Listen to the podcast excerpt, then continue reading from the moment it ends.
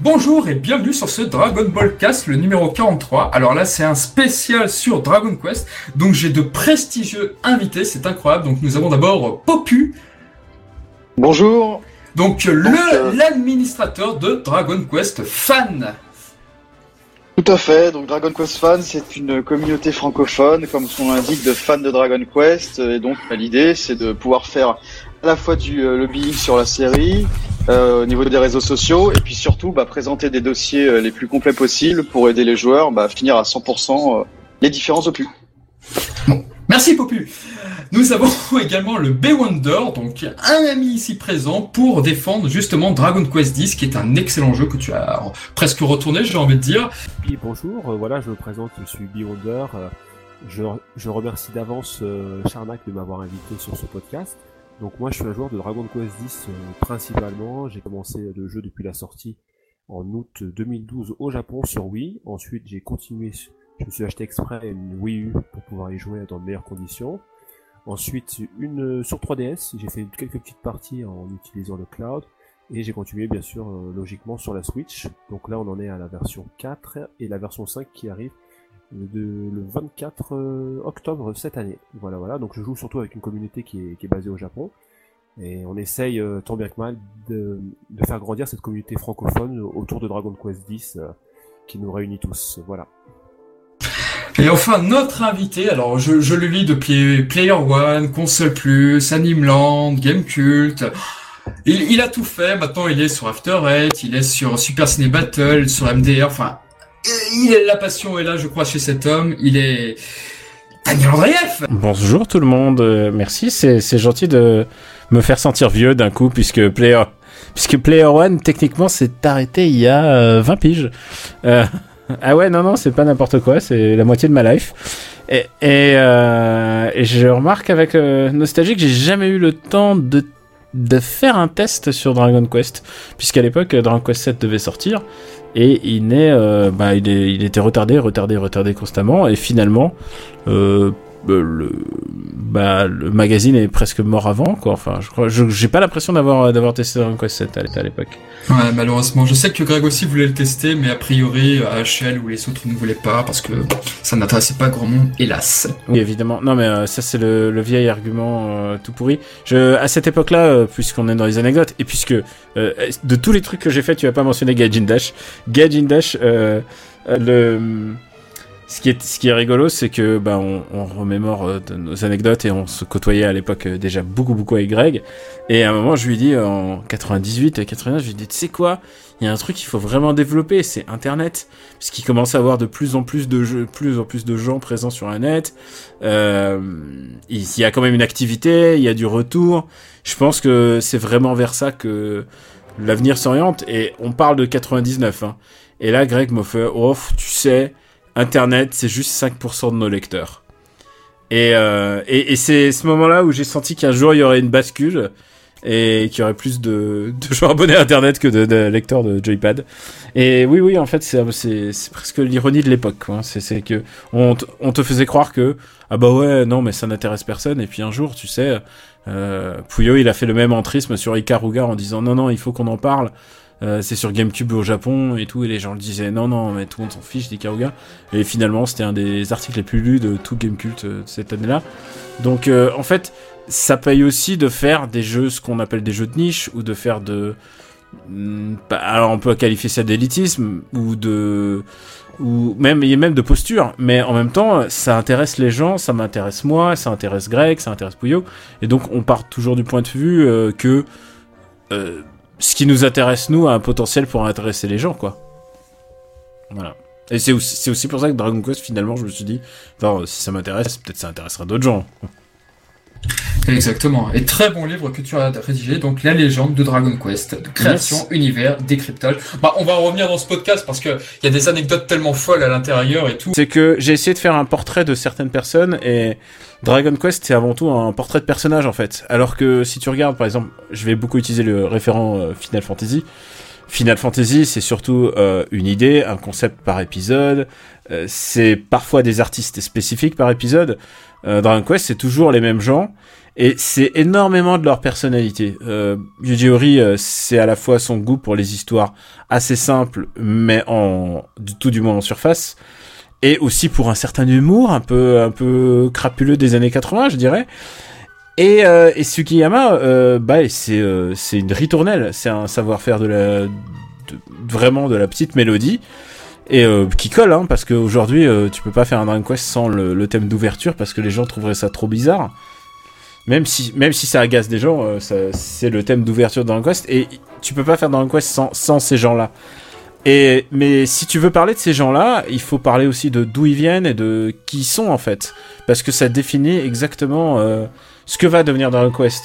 Euh, pour prendre l'exemple de Yuji Ori, il est né sur une île et c'est pas un truc euh, anodin parce que naître sur une île ça donne d'autres aspirations de vie et ça donne aussi un goût de l'aventure, un goût de la découverte parce que t'as un contact direct avec euh, bah, les insectes, avec les plantes, avec la mer. Donc c'est des choses qui sont pas communes pour tous les gens qui habitent le Japon en fait, puis qu'il y y a un pays ultra citadin. Donc ça donne une espèce d'aspiration d'aventure et au fond de lui euh, ça lui a donné cette envie de raconter des aventures. Au, au fond de lui, il voulait être un mangaka.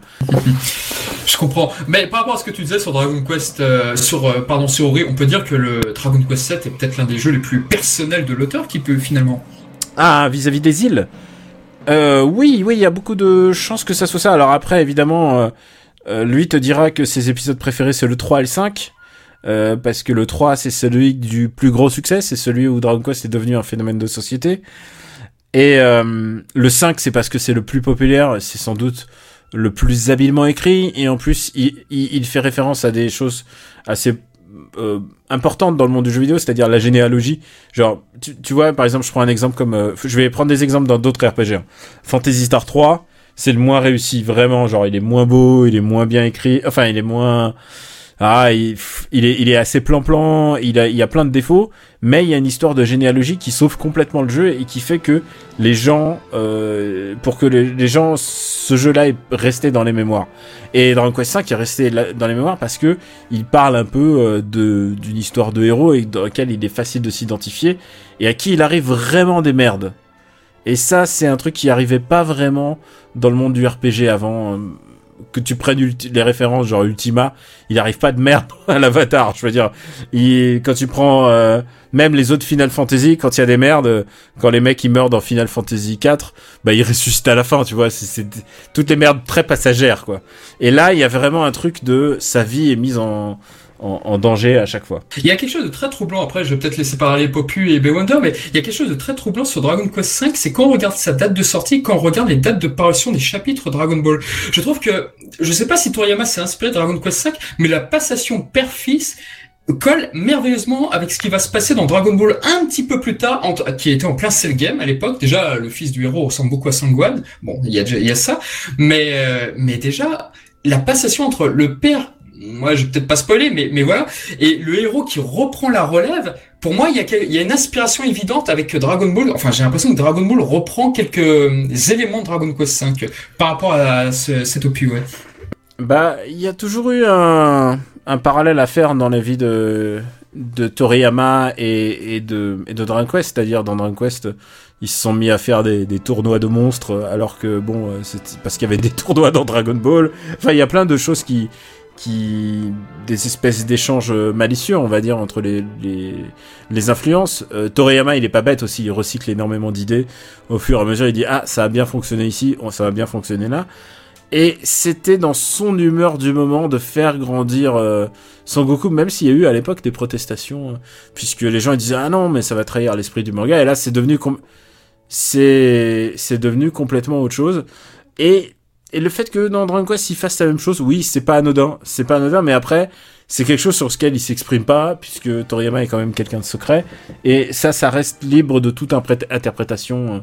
euh, de notre part, si on l'a vécu en ce moment-là, c'est-à-dire au moment de sortie de Dragon Quest et en même temps de tout d'un coup de bah, Dragon Ball qui change et tout d'un coup il y a le garçon du futur qui revient, qui est aussi un élément dans Dragon Quest 5.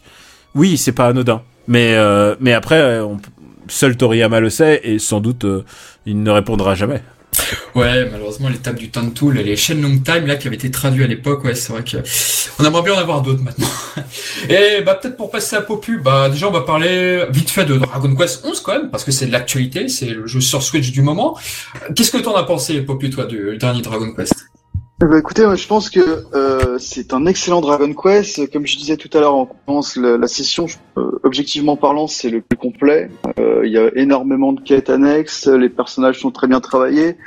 On retrouve un scénario euh, avec beaucoup de rythme. Donc, ce que j'ai beaucoup aimé dans le scénario, c'est qu'on peut vraiment passer du rire aux larmes, mais au sens propre. Moi, je, me suis vraiment marré devant le jeu, comme j'ai pu avoir les Michel des pas bons cliffhangers auxquels je m'attendais pas du tout. Donc euh, c'est difficile en fait de s'ennuyer devant euh, Dragon Quest 11 là où certains épisodes peuvent avoir des, problèmes de reach. Euh, par exemple au 7.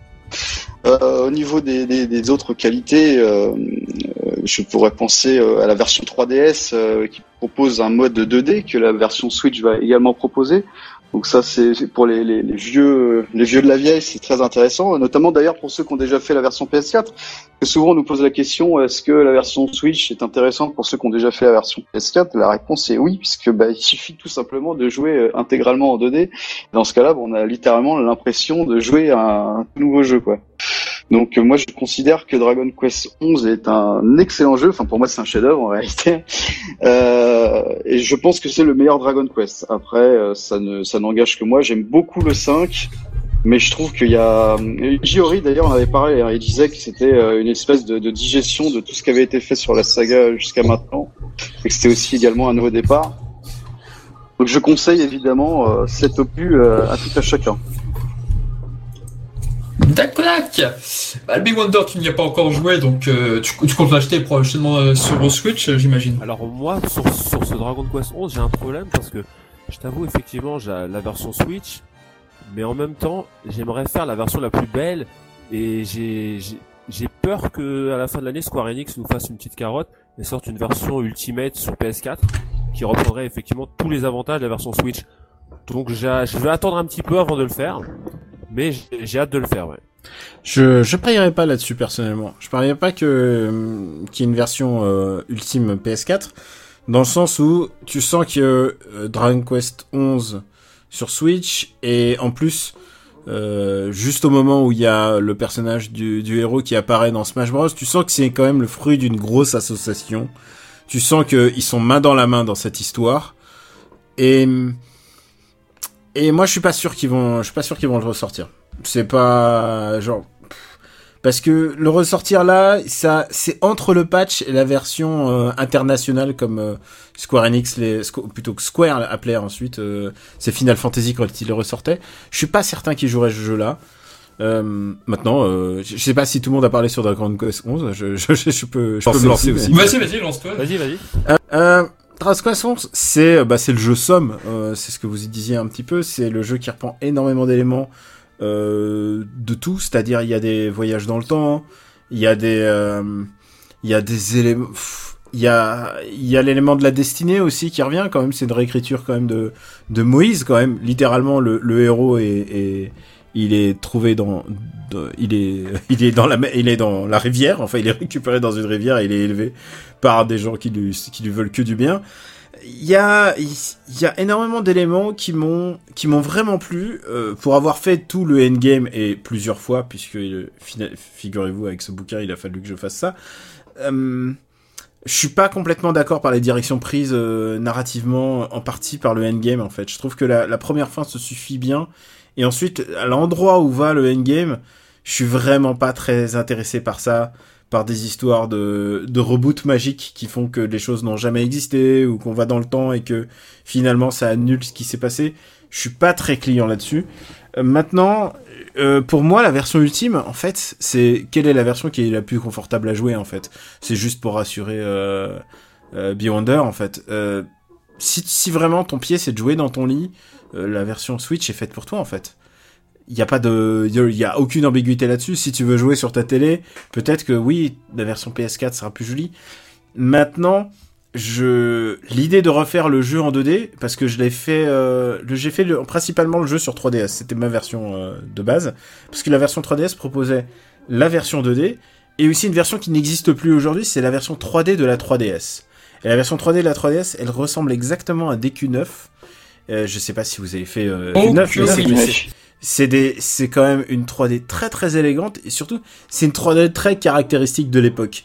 C'est pas le low poly de la version PS1, c'est c'est vraiment la 3D de la de la 3DS comme on la trouvera plus jamais, c'est-à-dire la 3D comme on en voit dans Inazuma Eleven, comme on en voit dans Pokémon. C'est une 3D avec une coloration très particulière et je suis assez nostalgique en fait de, de cette période-là maintenant. Donc euh, donc ouais. Comment? Je trouve qu'il vieillit plutôt bien, moi, Dragon Quest 9. Dragon Quest, Dragon Quest 9 mériterait de ressortir aujourd'hui. Le seul problème de Dragon Quest 9 de ressortir aujourd'hui, c'est que une de ses features majeures, c'est le Sulechigai, donc euh, le Street Pass. Et aujourd'hui, aucune console ne le fait. Et euh, bon, j'ai laissé un post-it euh, sur le bureau de Nintendo pour, pour leur dire, écoutez, si vous faites une vraie Switch, une vraie nouvelle Switch, mettez-nous le, le Surichigai à nouveau. Le seul problème, c'est que ça prend énormément de ressources système. Et comme il faut économiser de la batterie parce que les gens gueulent parce que ça, la batterie part trop vite, bah euh, ça s'est fait au détriment de, de features comme ça. Et c'est vraiment dommage parce que ça incite les gens à prendre leur console avec eux et à et à vivre avec la console. Et c'est ça que j'aimais bien avec DQ9, c'est qu'on vivait avec sa console. Moi, je l'ai emmené en vacances, j'essayais de trouver des points de Wi-Fi absurdes. Euh, justement, je traversais une île et euh, j'essayais de trouver du Wi-Fi avec ma 3DS pour récupérer la mission de la semaine, parce que les missions de la semaine, elles étaient toujours très très très réussies. Je trouvais qu'il y avait une espèce de légèreté dans DQ9 que que j'ai pas retrouvé forcément dans DQ11, mais euh, j'adore DQ9 en fait, vraiment vraiment très très sin- très sincèrement, je trouve que l'histoire est assez est d'une simplicité, euh, bah, c'est vraiment c'est d'une c'est d'une pureté en fait DQ9 en fait.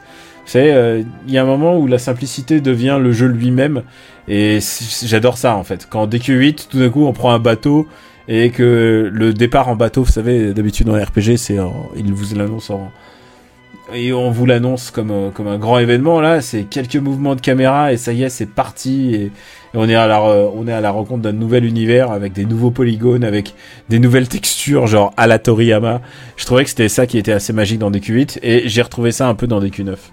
Et euh, DQ11, il y a il y a ce côté euh, bon, toutes les villes commencent au final commencent par se ressembler et surtout pourquoi en fait il faudrait prendre la version Switch plutôt qu'une version PS4 Euh, C'est la musique. La musique peut tuer quelqu'un en fait. Littéralement, ils devraient mettre euh, cette musique est dangereuse pour la santé sur la version PS4 et sur la version DQ11. Alors évidemment, on peut pas sauver des morceaux, euh, on peut pas sauver tout, mais par contre les avoir en réorchestré, tout d'un coup, ça devient ça devient un autre jeu et vraiment une, une sale musique, ça peut vous gâcher un jeu.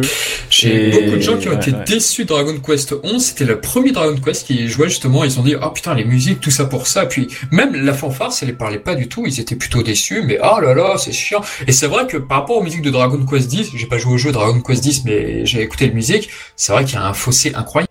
Ah mais Dragon Quest VI c'est le meilleur euh, c'est euh, le meilleur Koichi Sugiyama. À mon avis genre il a tout mis il a mis toute la dernière énergie dedans. Je je me fais juste une euh, une interrogation c'est que je n'ai pas jamais joué à DQ11 en entier en français ni en anglais. Et je suis content je je suis content je suis curieux de voir ce que Sylvia va donner. J'ai jamais été jusqu'au j'ai été jusqu'au passage où Sylvia arrive mais j'ai jamais fait les les scénarios subsidiaires de de Sylvia. Et Sylvia, donc, c'est le moustachu qui s'appelle en.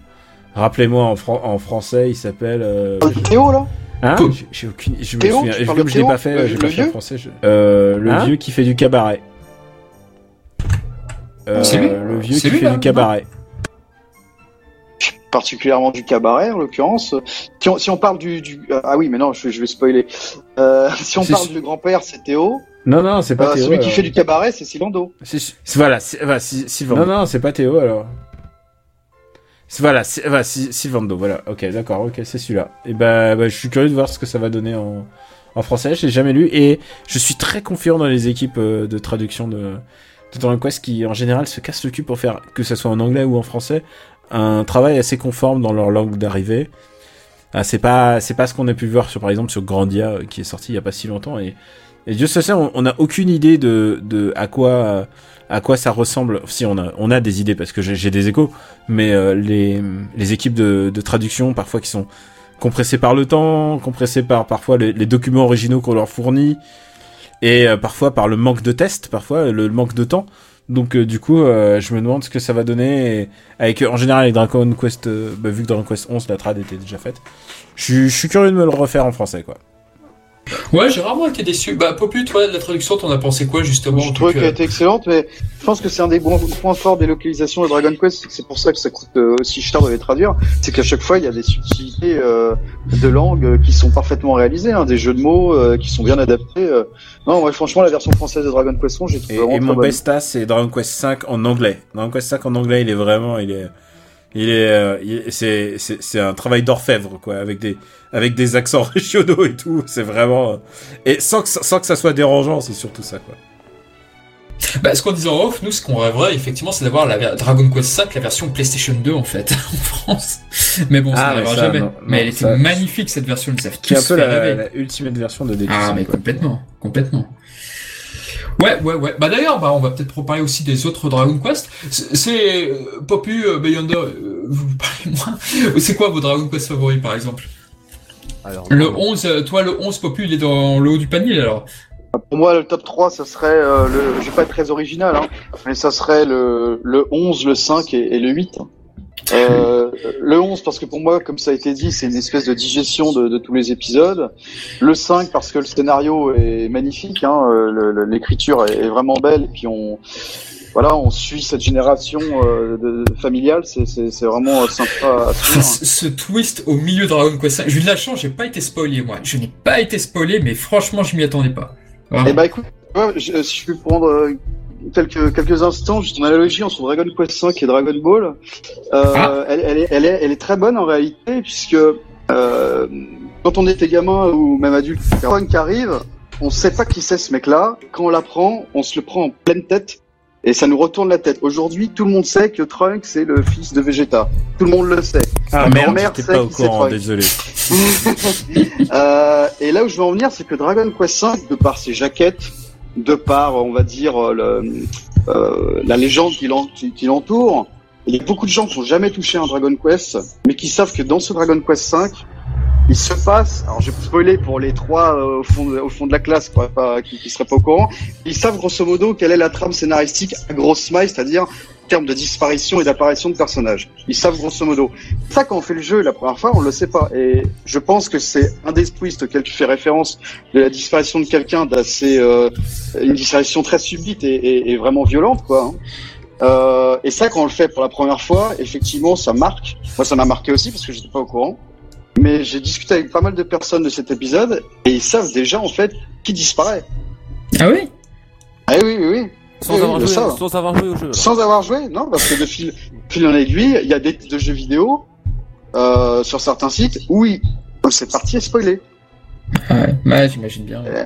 Donc, euh, effectivement, ça, ça cache un peu le truc. Et pour finir bah, sur mon top 3, bah, le 8, tout simplement, parce que c'est comme ça euh, que j'ai découvert la série, en tout cas en termes de jeux vidéo. Ouais. Euh, voilà, ça a été une révélation pour moi. aussi bien musicalement que graphiquement que scénaristiquement, euh, j'ai tout apprécié.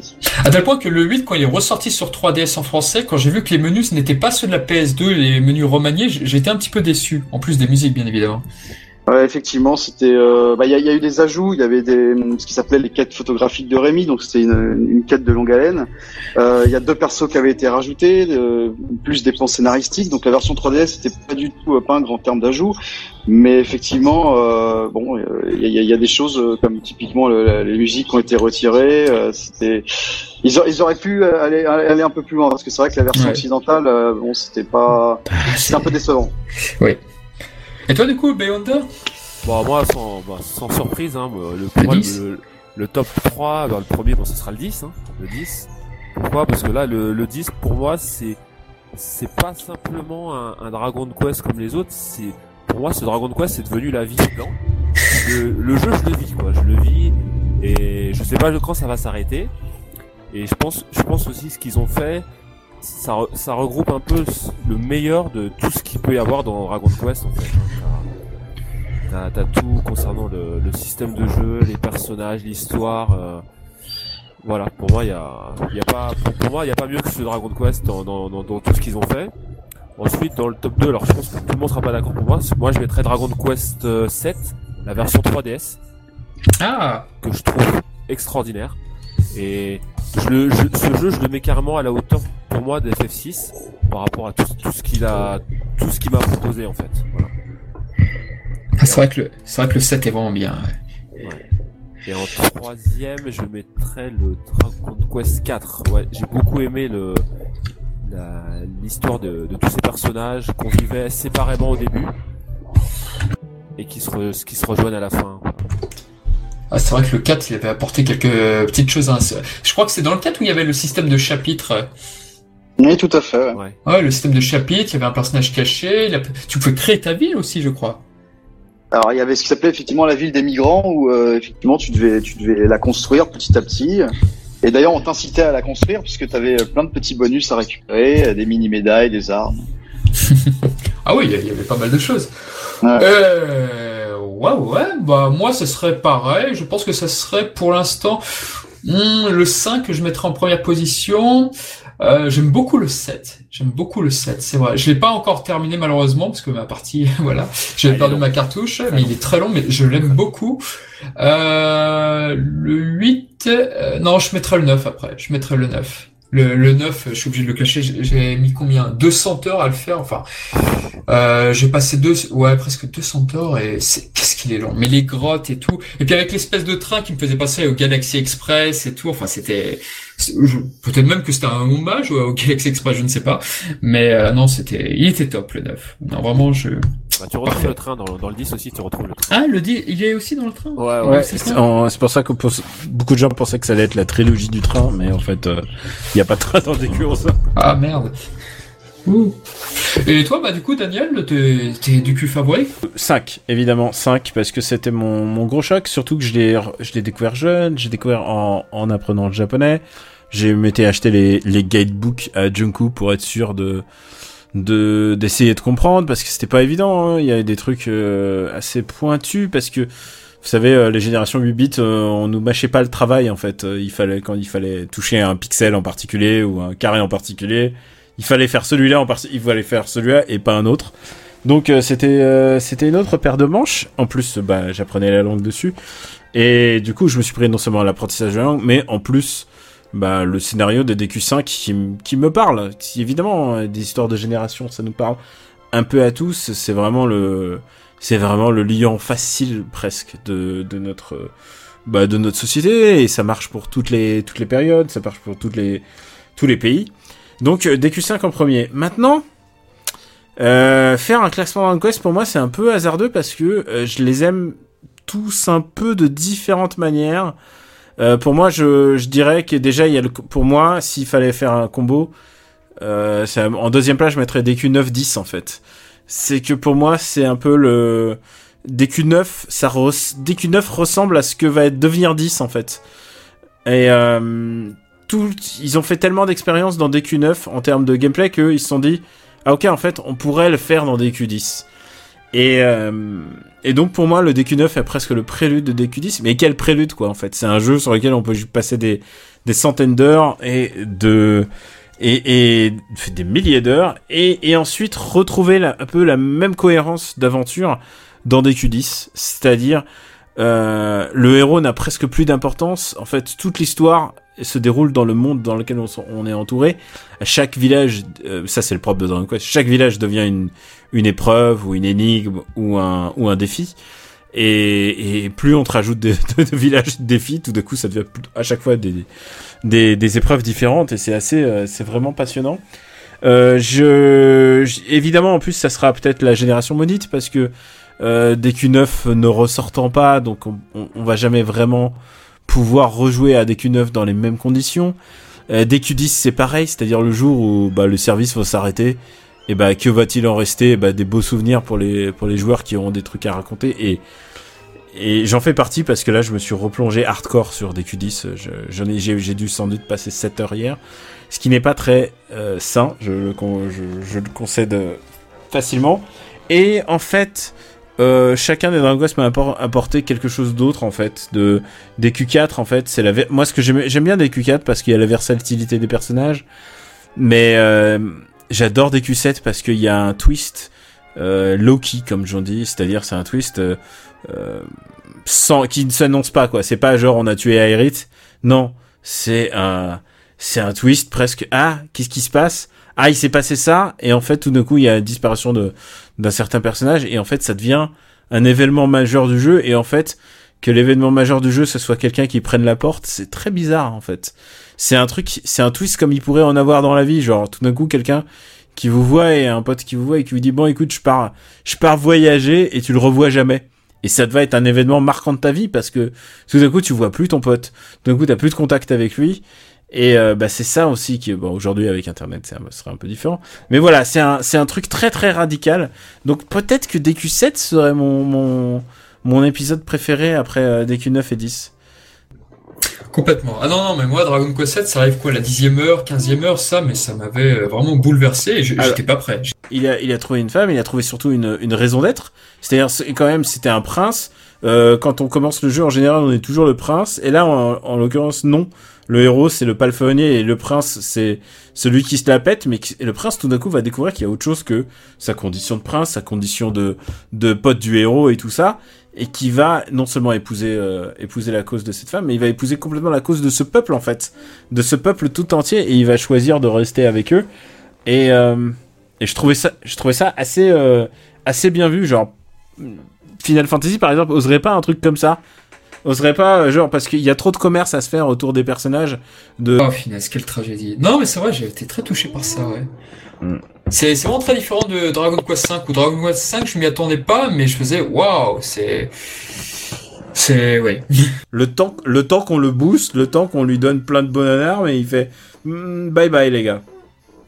Même s'il est un peu linéaire, même si sur la version PlayStation 1, bah effectivement le premier combat n'arrive que quoi 2 3 heures, enfin il faut, faut s'accrocher. Il faut de la patience hein. Ouais. Ouais. Ouais, il faut, faut s'accrocher. Il y a, j'ai failli décrocher sur certains villages à certains moments là. Ouais, c'est vrai que c'est. C'était redondant. Ouais, mais ça fait partie de l'épreuve, je pense. Hein. Ouais, c'est ça. Sans parler de sa, sa durée de vie, je pense, Popu, tu peux nous le confirmer, je crois que c'est le Dragon Quest le plus long. Oui, effectivement. Euh, en fait, quand je vous écoute, je me dis que ce Dragon Quest, il faut le mériter, entre guillemets. Sans parler que les musiques du 7, moi, j'aime beaucoup les musiques de Sujiyama. Elles sont, sur cet opus-là. C'est peut-être euh, l'un de mes opus préférés au, en, niveau musical. Hmm. Sur la version 3DS Jap, je crois que c'est la seule version où t'as les, as les musiques réorchestrées en fait, non? Euh, La version 3DS française, non, par contre. Ouais, c'est ça. Ouais, effectivement. Ouais, tout, ça, tout ça, c'est des deals, euh, c'est des deals de maison de disques. Hein. C'est, euh, ils appellent Sugiyama et Sugiyama il fait voilà ce que je peux vous faire et voilà votre prix. Combien c'est votre prix? Bah voilà, je vous aurai ça. C'est, c'est, c'est un des rares cas où ça se joue comme ça dans l'industrie japonaise, mais faut voir aussi que dans le Quest a modifié l'industrie puisque euh, avant Toriyama, euh, on créditait pas vraiment les cara designers. Euh, ouais. On crédit, ils étaient considérés comme des artistes en tant que tels. Euh, Yuji Ori a son nom au début de tous les jeux euh, qu'il produit, tous sans aucune exception, alors que Shigeru Miyamoto n'a son nom à devant aucun jeu qu'il a jamais, qu a jamais produit. Euh, euh, Yuji Ori, ça c'est une anecdote du bouquin, je me permets, c'est le seul game designer au monde à avoir son monument quelque part euh, au Japon. c'est dingue. Bah il est euh, sur bah, sur Awaji, l'île l'île dont il est ah, originaire. D'accord. Oh, tu vas faire un tour là-bas, le Bay Wonder, je sens. ah, mais si vous, allez voir, vous avez une, une belle stèle avec une épée et un bouclier, un scribe. C'est génial. Mm. Il y avait une autre anecdote qui était géniale aussi dans ce livre, c'est-à-dire qu'en fait, généralement, on mettait des pseudonymes pour cacher, pour éviter tous les débauchages sur tels artistes et tout. Mm. Mais non, Akira Toriyama était nommé tel quel. Il n'y avait pas de pseudonyme, quoi que ce soit. Et ça aussi, c'était une grande première. Enfin, il y a les, il y a différentes versions parce qu'en fait, euh, il y a aussi, faut pas oublier qu'il y a les versions US et les versions US parfois prennent de grandes légèretés sur les pseudonymes. Il y a des variations de noms euh, dans les staffs de Final Fantasy, euh, bah, du 4 au 2, il y a des changements de noms. Donc euh, il faut toujours prendre avec des pincettes le, le, le fait que euh, les gens n'étaient quoi qu'il arrive, les gens étaient moins bien traités avant hein, en termes de respect créatif et encore on le voit aujourd'hui puisque euh, maintenant il y a des gens qui sont carrément effacés des staffs parce que le temps de, du remake ou voilà ce genre de choses. Donc le respect des développeurs et des créateurs est toujours un, sujet à caution. Mais chez Square Enix, ou plutôt chez Enix à l'époque, euh, c'était c'était une autre salade. Euh, d'abord, ils ont engagé quand même des, des artistes reconnus avant. Euh, Toriyama, il était sur un, un manga qui s'appelait Dr Slump, qui marchait très très bien, qui qui l'épuisait et qui s'est dit bah écoutez un jour je vais faire une pause et je vais vous faire un petit manga de kung-fu et puis après je refais ma pause ça s'est pas passé comme prévu. Mais c'était, euh, mais au moment d'Aral, euh, au moment de Dr Slump, il était euh, déjà une méga star. C'était vraiment une star déjà. Sugiyama, c'était déjà un gros, gros, gros nom de la musique. Il a fait la musique d'Ideon. il a fait, enfin vraiment, c'est un musique, c'est un, musicien, c'était un musicien officiel de la NHK. Donc c'était le mec qui on faisait appel pour les trucs officiels de la, chaîne. C'était vraiment pas n'importe qui. C'était un grand compositeur. Et euh, Yuji Ori, c'était presque le plus mineur parce que Yuji Ori, c'était euh, c'est difficile de comparer parce qu'on n'a pas d'éléments de, de comparaison euh, à ce niveau-là quoi. C'était un mec qui qui travaillait un petit peu dans le manga mais surtout qui écrivait des articles sur les jeux vidéo en fait.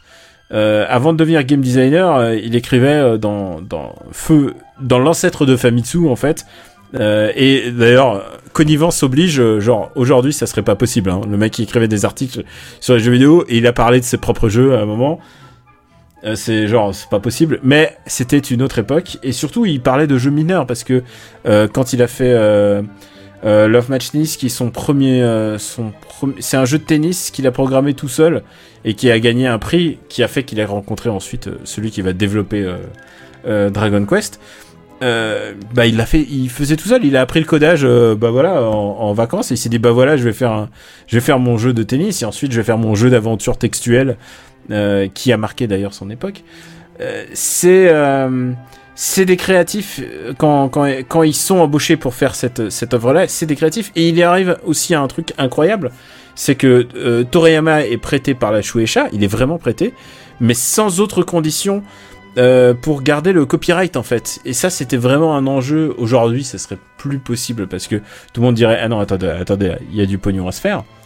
Et et non il y a y a vraiment un truc qui s'est euh, il y a vraiment un truc qui s'est passé dans à ce moment-là de coup de chance en fait entre les artistes rencontrés, protégés par leur éditeur, protégés par Torijima, Torijima qui est le le l'éditeur de, Dragon, de Dragon Ball, l'éditeur de, de Toriyama, c'est un, mec qui a énormément de cartons euh, à son actif. Énormément aussi avec en créant le jump derrière aussi. Il a dans tout ça, c'est ce mec a, vu euh, un coup de génie pour plein de choses. Mais euh, mais il a protégé surtout Toriyama et surtout le fait qu'ils aient des copyrights identifiés à leur nom et c'est-à-dire que sans Toriyama aujourd'hui ou sans la structure de Toriyama plus tard, on ne peut pas faire de Dragon Quest, on ne peut pas faire de, de Dragon Quest sans la musique de Sugiyama, mais pour avoir la musique de Sugiyama, il faut repayer à chaque fois. Euh, c'est euh, c'est pour ça aussi que par exemple quand vous jouez à Dragon Quest euh, aujourd'hui et que vous essayez de le streamer, il vous rappellera que attention tout ça est sujet au plein de copyright et tout ça. Ils avaient pas prévu le streaming à l'époque. Mais voilà, c'est c'est un monde assez particulier et c'est assez révolutionnaire que on fasse ça à l'époque. Cette partie de crédit m'évoque une autre histoire Dragon Quest, mais cette fois-ci une adaptation animée. C'était la légende de Yusha. C'était la version animée, donc qui était sortie dans les années 90. Et si je dis pas d'erreur, elle est, elle est sortie aux États-Unis, mais ils n'avaient pas crédité Akira Toriyama justement. Ils avaient enlevé, comme ils le faisaient souvent avec Macross, les Tatsunoko ou autre chose. Ils avaient, ils avaient mis des noms américains. Enfin voilà. Et je crois que ça avait énormément gueulé au Japon, si, si mes sources sont bonnes. Et c'est pour ça que la série a vite été stoppée aux États-Unis. Pour une histoire de crédit. Euh, ah, tu veux dire de Abel Yusha en fait Alors, euh, oui, alors c'est. Euh, alors, vous savez quoi C'est des moments de copyright assez étonnants. Parce que il y a pas si longtemps, j'ai retrouvé dans ma cave, je fais ma cave en ce moment, j'ai retrouvé la, cassette de Fire Emblem, l'OAV. C'est un seul épisode qui existe.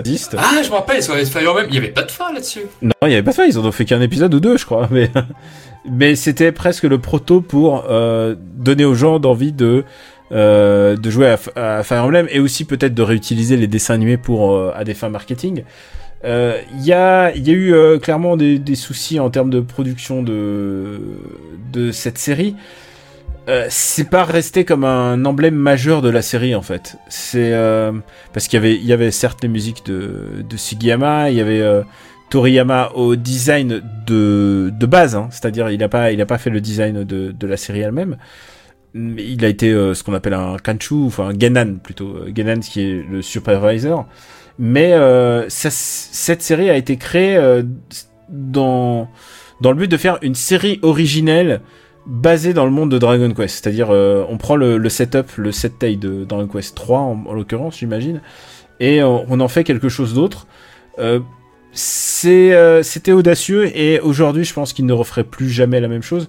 Tout comme euh, Dragon Quest le, le celui qui s'appelait Fly en France Dragon Quest Dynodime Boken on a fait un énorme podcast justement sur la quête de Dai avec Popu ici présent. On, on c'est notre shonen favori. Enfin, moi, c'est mon shonen favori en tous les cas. Enfin, pareil.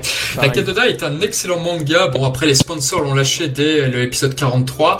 On ne sait pas pourquoi la série a été stoppée. On sait juste que Emblem of Roto, le, le film d'animation, la quête de Dai, les droits sont bloqués. Ils ne sont jamais sortis au DVD au Japon. Le premier film, c'est pareil. Il, a, il est passé au, à l'anime fair. Il n'est jamais sorti aussi à l'extérieur. Le film de Dino Day Boken, tu veux dire? Euh, ben, parce que à l'époque, euh, ça n'intéressait personne en fait. Euh, il faut voir que les films qui sortaient euh, en même temps de Dragon Ball et tout ça, ils sont sortis, il hein, n'y a pas de souci. C'est juste que euh, ça n'intéressait personne et en plus, à l'époque, ils avaient choisi de de l'appeler euh, de l'appeler Fly parce que Die c'était trop trop négatif.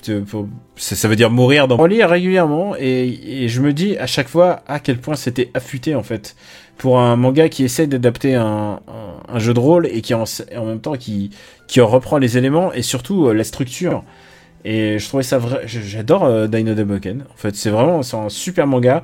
Et plus j'y repense, et plus je me dis, ça serait dans mon top euh, shonen ever en fait dans beaucoup de, beaucoup de pays. Oui, oui, bien sûr. Mais par contre, le, les autres films sont sortis en VHS ou en laserdisc au Japon. Mais le premier oui. n'a jamais quitté son, le cinéma. C'est ça qui est assez troublant en fait.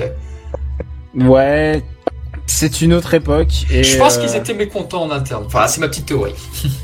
Après, euh, si vous voulez des, des détails sur euh, Dragon Quest, il y a le Perfect Book de, de Dino de Boken qui est une mine, une mine d'or de pour euh, tout ce qui est Dino Demoken et tout par exemple sur les équivalences avec le, le RPG je trouve qu'ils s'en sont vraiment très très bien sortis moi je considère le manga comme étant l'œuvre principale hein. pour moi les, les adaptations animées euh, c'est même pour Dra Dragon Ball hein. euh, pour moi il y a que le y a que le manga principal qui, qui existe mais ce manga existe parce que il y a eu un un, un acte signé euh, à l'époque où euh, à l'époque où la Shueisha a permis à Toriyama de, faire euh, Dragon Quest, ils ont dit d'accord, ok, vous faites votre Dragon Quest et on vous laisse même les droits. Grosse erreur. On vous laisse même les droits, mais euh, c'est euh, Torijima qui a essayé de protéger le projet Dragon Quest du jeu vidéo parce qu'il s'est dit s'il y a encore quelqu'un qui participe au comité, jamais les jeux se feront. Et mais par contre, la contrepartie, c'est que nous, Shueisha, donc Shonen, on, on, on a le droit de faire un manga là-dessus. Voilà. Et euh, c'est comme ça, et c'est comme ça qu'est né. À autre contrepartie, c'est qu'il fallait que Yuji Horii soit le le, euh, le supervisor de, de, ce, de ce manga. On connaît pas du tout son implication sur le manga. On sait ah, pas si, si, euh, si, ah si, je peux le dire. Il, il s'est décrit dans le dans le dans le perfect dans le, le perfect book. C'est ah. C'est euh, genre il se réunissait de temps en temps. Il il, il la faisait à la à la Stanley, j'ai envie de dire. C'est-à-dire il donnait un il donnait voilà. un outline. C'est-à-dire il disait voilà ce qu'on devrait faire et c'est les autres qui faisaient le boulot quoi. C'est dingue ça, c'est dingue parce que c'est vrai que c'est, enfin ça, ça, ça, doit être passionnant. Moi je l'aime mais en japonais comme je ne lis pas japonais sur le databook, mais non ça, ça devait vraiment être passionnant. Tout comme il révèle en combien de jours ça se passe l'intrigue, il révèle quelques secrets sur quelques ennemis et tout. Ah oui non mais c'est étonnant de voir que 37 volumes, euh, bah ça, en fait finalement c'est euh, c'est 80 jours 80 jours dans, dans de temps ouais. vécu quoi. Je me rappelle Mais... très bien de ton article dans Animeland d'ailleurs. Ah bah c'est gentil. C'est je l'avais je l'ai oublié depuis le temps si tu veux savoir. Euh... parce que tu avais bien résumé le problème avec toutes les, les, les traductions de J'ai lu première du nom euh, qui était un massacre unilatéral. Tu sais quoi, tu sais quoi, je m'en veux, je m'en veux de mettre l'emphase parfois sur le sur les sur les problèmes de traduction. Mais là, en l'occurrence, il y en avait une vraie, il y avait un vrai problème, c'est que le traducteur n'avait pas décidé du sexe d'un personnage, et donc euh, et donc il laissait il elle à chaque fois, à chaque entre et genre qui, qui peut ne pas choisir? Aujourd'hui. Non seulement il faut choisir, mais en plus il faut pas déconner avec ça parce que tu, des gens risquent de se fâcher pour ce genre de choses. Euh, de, que ça soit que ce soit simplement les fans ou la communauté LGBT genre il faut pas on, déco on ne déconne pas avec ce genre de choses et, euh, et là à l'époque bah, le mec avait pas dessiné et donc il mettait il et elle entre parenthèses Euh, je pense que c'est c'est au-delà c'est au-delà de du non choix en fait. Euh, la légende dit qu'il était étudiant en japonais, qu'il était aidé par son prof. C'est ce que dit la légende urbaine. Euh, non, je crois que c'est son épouse en fait. Ah, moi j'ai entendu dire que c'était son épouse, mais euh, mais euh, ah, par contre j'ai j'ai assisté alors ça j'ai jamais raconté même dans le bouquin j'ai assisté ah peut-être que j'ai raconté dans le bouquin je sais pas. Euh, j'ai assisté au moment où euh, où l'achat presque de, de Dragon Quest s'est fait en fait. Euh, c'est que il y avait l'éditeur de de J'ai qui est un mec assez euh, je, je, je m'excuse je n'ai plus son nom en tête mais euh, qui est le responsable de leur leur section manga il est allé à Junku et je l'ai croisé à Junku en fait au moment où il était en train d'acheter les volumes. Et il disait ah on va faire on va faire ce manga. Et ça va ça et en plus il avait une voix assez chaloupée c'était assez euh, assez rigolo. Il disait ça va s'appeler Fly. Et euh, oui, oui, non, mais euh, et du coup, il était, euh, il était extatique sur les mangas, euh, les mangas qu'ils ont proposés. Vous savez quoi? Il faut aussi accepter que le temps a fait son affaire et que euh, c'est aussi euh, cette traduction a été et cette version-là, parce que le, page était, les papiers étaient dégueulasses, le format était pas très intéressant et tout. Il faut accepter que ça a été fait à une époque euh, di différente et que et que tout simplement les gens étaient moins habitués à traduire ça et et ah, ok, c'est do dommage si t'as si as eu ta série pour euh, 30 francs le volume et, et que et que à la fin bah t'as as une série où t'as un, un personnage qui change de sexe au début et finalement à la fin euh, ils se sont dit oh ras le bol. Il y a, y a c'était pas le seul problème en fait parce qu'il y avait euh, plein de choses. Il y avait Pop qui disait à un moment fils de pute à Yunkel, tu voilà quoi. Euh, non, alors ça c'est pas, c'est quoi? Ça c'est des registres de langage, c'est des choix. Les gens font ce qu'ils veulent sur les choix. Ok, ça peut te déranger. Pour moi, c'est plus genre à un moment il y a un personnage qui révèle son identité à la fin du manga et en fait. Euh, la manière dont il est débusqué, c'est que euh, il l'appelle par son surnom. Or, il ne l'a jamais appelé par son surnom dans la version française, et donc du coup, le, le reveal tombe à plat. Bah, évidemment, il fallait avoir lu euh, tous les volumes, et c'était possible à l'époque parce que la série arrivait à la fin. Mais, mais écoutez, vous savez quoi On n'est pas dans la tête des gens de ce qui s'est passé à l'époque. On sait pas du tout quelle est la pression qu'ils avaient. On sait pas. Euh, je, je, pense juste que ne pas choisir le sexe d'un des personnages masculins alors que c'est un homme, ça vaut, c'est juste un non-choix et c'est un peu audacieux. Mais Fédois la Maudière est repassé par là via les éditions Tom Cam et maintenant le manga est très bien traduit. Et euh, Fédois, et Fédois euh, est, est, très très doué.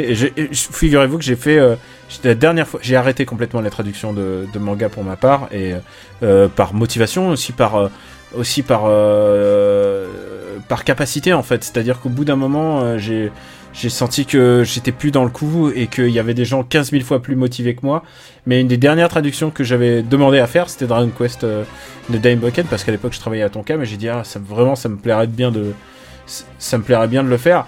Et finalement finalement tant mieux que ça, tant mieux que quelqu'un soit encore plus motivé et aussi talentueuse que Fedwa l'ait fait euh, moi, ça me fait doigt que j'avais invité dans After Eight pour euh, parler de la pour parler de la traduction de Dragon Quest et c'est toujours intéressant de voir quelqu'un euh, parce que parce que traducteur c'est un métier ultra ingrat mais quand les gens on se rend compte qu'il y a une personnalité derrière et qu'ils nous expliquent leurs choix et que c'est toujours passionnant en fait et, euh, et donc ça m'a vraiment plu d'inviter Fedwa.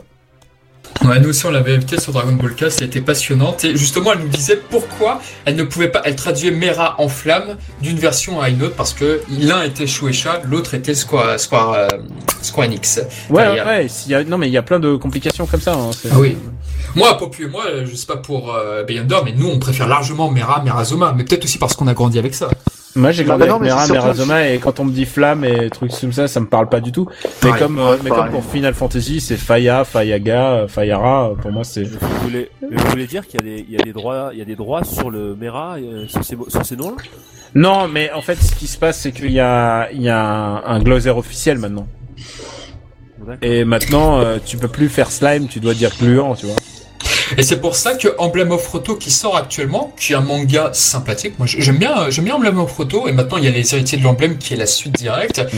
Et malheureusement, c'est effectivement la flamme, méga flamme et tout. Et oh, ça, J'aime pas du tout. Mais c'est vrai que pour Mais ils sont contractuellement obligés, hein. Ouais, ils sont exactement. Et c'est pour ça que j'aime aussi moins Emblem of Photo par rapport à, Dai, c'est-à-dire qu'il est beaucoup plus classique. Quand un personnage te dit par exemple que ah j'ai l'épée Falcon, je vais pouvoir taper deux fois. Mais mec, t'es dans un manga, tu, tu tapes autant de fois que tu veux. La référence du jeu vidéo, je la comprends, mais ça n'a pas de sens. Alors que Dai justement, voilà, t'as pas ça, t'as pas cette grosse fidélité. Ça reste organique. Mais par contre.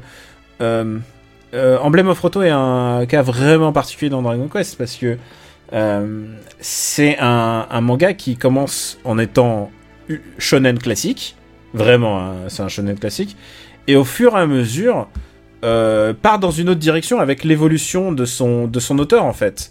c'est-à-dire Fujiwara Kamui, un très bon pseudo, Fujiwara Kamui devient littéralement un auteur. C'est-à-dire, il, change de registre presque dans son art et dans sa manière de raconter. Au fur et à mesure, c'est comme si on commençait euh, l'histoire avec, euh, avec Toriyama et Togashi et qu'on finit avec Mobus. L'écart est peut-être peut-être euh, e-, extrême, mais c'est juste pour expliquer la vie d'artiste de Fujiwara Kamui a complètement évolué entre le début de sa carrière le début de la carrière qu'on connaît, c'est-à-dire bah, Emblem of Roto en 91 et quand on voit les derniers emblèmes of Roto où tout d'un coup c'est plus du tout, c'est plus du tout la même salade. C'est, de la dark fantasy, c'est quelque chose dans lequel il, il, euh, il, a évolué, il a évolué en tant qu'artiste et ça se voit.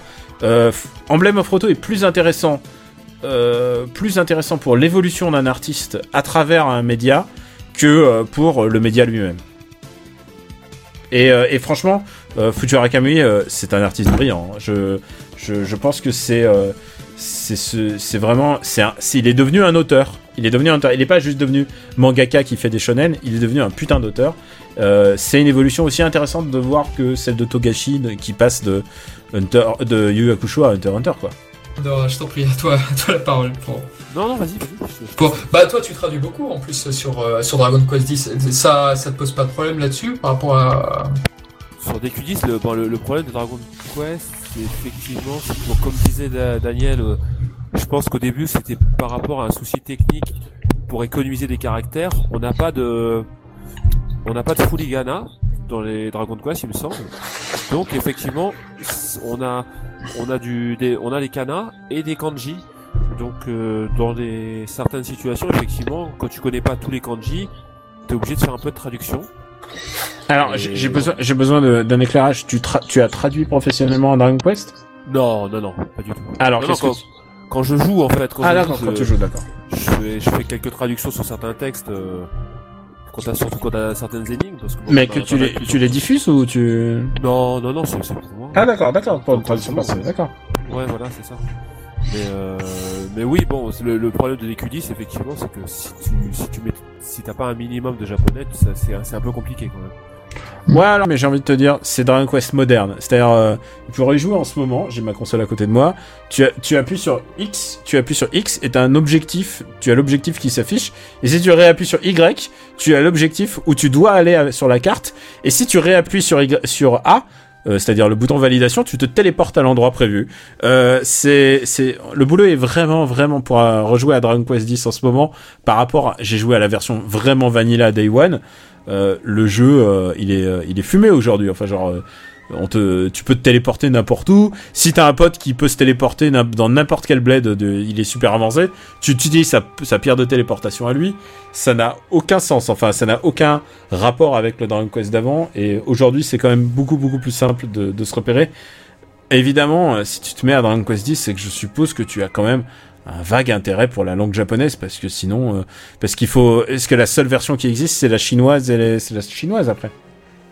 Alors écoute en fait moi je suis japonisant depuis euh, depuis un bon moment parce que j'étais à Jussieu. Alors je sais je crois que t'as été à Jussieu avec Greg ouais moi je suis un Jussuiste. J'étais la génération avec ils se euh, sont rencontrés. j'étais où je connais au moins deux traducteurs de Square Enix qui ont été à Jussieu. J'étais dans la même classe que Greg. Euh, J'étais dans la même classe qu'un de mes meilleurs amis qui s'appelle Ahmed Agne, qui est le, le président de la société qui s'appelle Kiun, qui édite justement Emblem of Roto. Donc, euh, donc j'étais dans une bonne génération. Euh, je veux dire, plusieurs de mes meilleurs amis viennent de cette de, de cette année-là et on se voit encore et on se voit même avec les gens qui ont arrêté le japonais. Euh, c'était euh, c'était une très très bonne. Euh, euh, en, en termes de réussite, c'est quand même une bonne promotion. Je veux dire, entre le mec qui fait Kurokawa, le mec qui fait euh, le mec qui fait Kiyun et à, à côté, euh, bon, moi j'ai écrit un bouquin. hein. J'ai juste fait j'ai juste fait un bouquin. et J'écris des articles sur Gamecult et euh, et je fais des podcasts quoi. C'est un peu plus modeste, mais mais on avait quand même euh, une une on avait une bonne vista, je pense, cette année-là. À l'époque où t'étais avec Greg, bah nous on était, en fait, on était vos, vos senpai, nous. Tu étais dans la classe d'avant Ouais, c'est ça. T'étais dans la classe. T'étais dans la classe la promotion avant. T'étais en quelle année rentré en quelle année Ah, je me rappelle plus. là, J'ai plus les, j'ai plus les dates en tête. Parce que parce que moi c'était quel- ah non mais attends tu dois s'en souvenir. T'as eu ton bac en quelle année Ouais, je me rappelle pas, j'ai pas le. bah, Moi j'ai eu mon bac en 95. Je suis rentré en 95. 95, c'est ton bac Ah, Attends. Bien sûr, moi je rigole pas. hein. Moi je suis un- je suis très calé sur la tour 34 de Jussieu. Hein. C'est là où ça se passait. J'ai dû avoir mon bac à 30 ans, mais moi j'ai fait, euh, j'ai commencé le japonais parce que je faisais du droit en même temps. Ah d'accord, ok, ok. Bifurqué, j'ai bifurqué après. euh, sur- Ah t'es vraiment plus âgé alors. Ok d'accord. Ouais, Désolé, hein, après, je, je euh, voulais pas. J'ai bifurqué après sur, euh, sur Jussieu, et puis on a continué. Bon, effectivement, il y en a beaucoup qui ont arrêté, la plupart ont arrêté. euh, Hmm. japonais. On avait une traductrice de City Hunter dans notre, euh, dans notre groupe. Hmm. Je me rappelle plus de son nom, elle était, elle était assez balèze, hein, je. Pour te- tout ça pour dire qu'effectivement, bon, de- des QDis, moi j'y joue parce que je parle, je parle et j'écris le japonais. Voilà, mais, mais, mais, il y a quand même, il y a quand même des petits passages, et là, ça, surtout dans les dernières versions où, où t'as des énigmes qui, qui, qui t'obligent à, à lire et à traduire, sinon, tu, tu sais pas quoi faire. Vraiment FAQ disponible et tout ça? Oh là là, je, je, je trouve pas. hein. C'est en général les énigmes, c'est pas, elles sont pas très compliquées. Par contre, je trouve que en termes de level design, euh, plus on va dans les versions avancées et plus le le jeu devient un petit peu intéressant en fait, parce que au début les premiers les premiers donjons, c'est genre t'appuies sur carré, enfin t'appuies sur euh, euh, sur Y et du coup t'as la map de l'endroit et t'as la map quoi. C'est-à-dire t'as pas besoin d'avancer plus loin, tu, tu t'as la map, tu sais où tu vas. Alors que maintenant, il y a des petites énigmes en fonction de ah est-ce que je prends tel ascenseur, je déclenche tel bidule et tel machin. Ils essayent de faire euh, au fur et à mesure des, des versions, ils essayent que ça se passe un peu mieux. Quoi. Bah d'ailleurs, en parlant de ça, euh, toi, Popu, est-ce qu'il y a des épisodes auxquels tu, tu as joué après fois et puis finalement tu te dis ah c'est peut-être l'un des moins bons? C'est vrai que quand on a fait le top là tout à l'heure, on n'a pas parlé des trois premiers épisodes. Moi, j'avoue modestement, je les ai pas faits. Je sais juste que sur Dragon Quest 3, il y a de la légende urbaine comme quoi euh, le jeu s'est tellement bien vendu qu'il faut pas qu'il sorte tel truc. C'est une légende urbaine donc il faut qu'il faut balayer d'ailleurs peut-être euh, là-dessus. Tu peux nous en dire un peu plus, Popu? Oui, effectivement. Euh, bah, comme tu dis, il y a une légende qui consiste à dire que le gouvernement japonais aurait demandé, enfin, émis une loi en fait à ce qu'un Dragon Quest ne sorte en semaine euh, suite à la sortie de Dragon Quest 3, euh, qui pour le coup effectivement a marqué beaucoup d'absentéisme. Mais oui, c'est du du bullshit intégral. En fait, il y a juste eu une recommandation euh, amicale de ne pas sortir un Dragon Quest en pleine semaine. Il me semble qu'effectivement, suite à cette discussion, ça sort maintenant. Je crois que c'est le samedi, si je dis pas de bêtises. Euh, mais oui, il faut, il faut, euh, Euh, Balayer de Daniel cette aussi, c'était samedi, oui.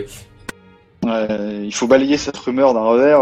mais ça, ça, ça a été largement repris pour. Ça, faut voir aussi que c'est des accroches euh, journalistiques faciles. Le jour où quelqu'un a, la- a sorti euh, un journaliste en Occident, tout le monde s'est empressé pour le redire, alors que non, il n'y a jamais eu de genre de circulaire Dragon Quest ou des trucs comme ça.